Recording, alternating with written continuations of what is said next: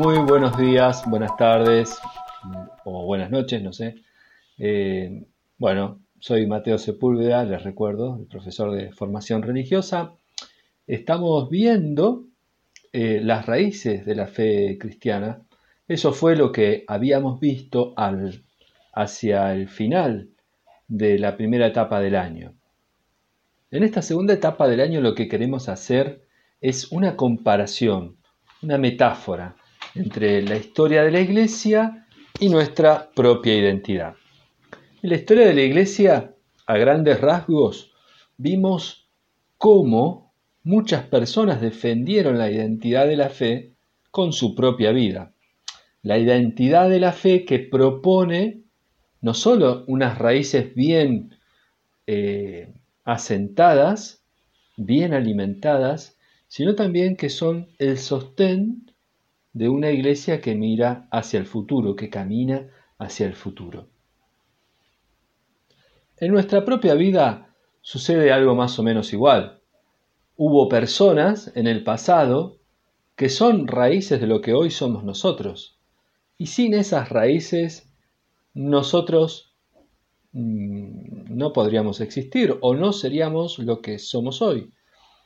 Entonces, en esta segunda etapa vamos a, a excavar, a mirar en las raíces a conocer nuestras propias raíces que hacen a nuestra identidad, pero que también son un motor que impulsa el camino hacia el futuro, el camino hacia nuestra propia realización. Muy bien, ¿qué es lo que buscamos en el futuro? Podríamos expresarlo en una sola palabra, felicidad. Hoy nuestra sociedad nos propone que para ser felices tenemos que cumplir nuestros deseos, tenemos que eh, eso, llevar adelante todos los deseos que tengamos, ¿no? Muchas son las frases que, que de alguna manera grafican esta idea. Por ejemplo, vive el momento o el, famoso carpe diem o también otras afirmaciones como just do it, no sé si me sale muy bien el inglés, ¿eh? pero eh, hazlo ahora, ¿no? Em, también afirmaciones del tipo em, es tiempo de estar despiertos, ¿eh? como la propaganda de, de la Coca-Cola. Así que, bueno, son muchas las afirmaciones como que eso, hay que, hay que vivir, hay que hacer las cosas, esas cosas que te vienen esos deseos que querés cumplir, bueno, hay que realizarlos, ¿no? En otros términos un poco más amigables, podemos encontrar la idea de esto de cumplir tus sueños, ¿no? Ese, ese sueño que vos hagas, bueno, hacé todo lo, lo necesario para, porque solo de vos depende ese sueño. Bueno, son ideas que te impulsan a vivir la vida, efectivamente, ¿no? Pero en algún punto eh, pareciera como que estás vos solo frente a la vida, estás solo frente a, a tu sueño, ¿no? ¿no? Pareciera como que no existe nadie que te ayudara a enfocarte en ese sueño, en definitiva, en buscar y realizar la felicidad. Pero son todos los deseos que podamos tener ¿Nos procuran verdaderamente felicidad? Esta es una pregunta que deberíamos hacernos. Para poder este, introducirnos en este tema, eh, llevar adelante este, esta tarea de la reflexión sobre la búsqueda de la felicidad, te propongo dialogar con los mayores adultos de nuestra familia.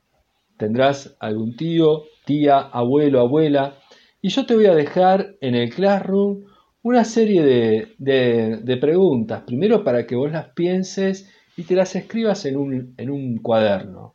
Luego para que charles este tema con, adultos mayores de tu familia, haciéndole una videollamada, ¿eh? en este tiempo que, están, bueno, seguimos en el distanciamiento social, bueno, eh, es la forma que tenemos de prevenir esta enfermedad y no será hasta mucho tiempo más, eh, en, algún momento ya nos volveremos a juntar.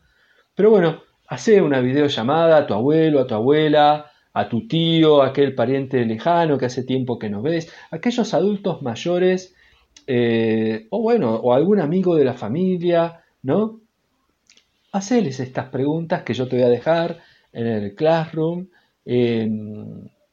a modo no de preguntas como un cuestionario, sino de diálogo, de escuchar, ¿eh? toma notas de sus respuestas y bueno, si sale alguna anécdota referida a la búsqueda de ser felices, bueno, estaría bueno eh, que también eh, te hicieran partícipe. Dale.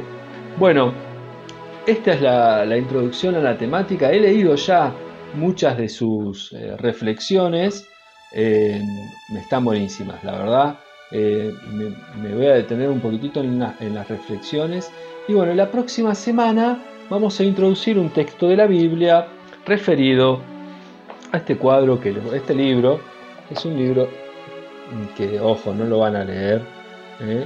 pero yo me voy a concentrar en este libro que es El regreso del Hijo Pródigo, Meditaciones sobre un cuadro de Rembrandt. Y bueno, ya vamos a hablar de este cuadro que nos va a ayudar a modo de metáfora a seguir profundizando en este tema tan interesante que es la búsqueda de la felicidad.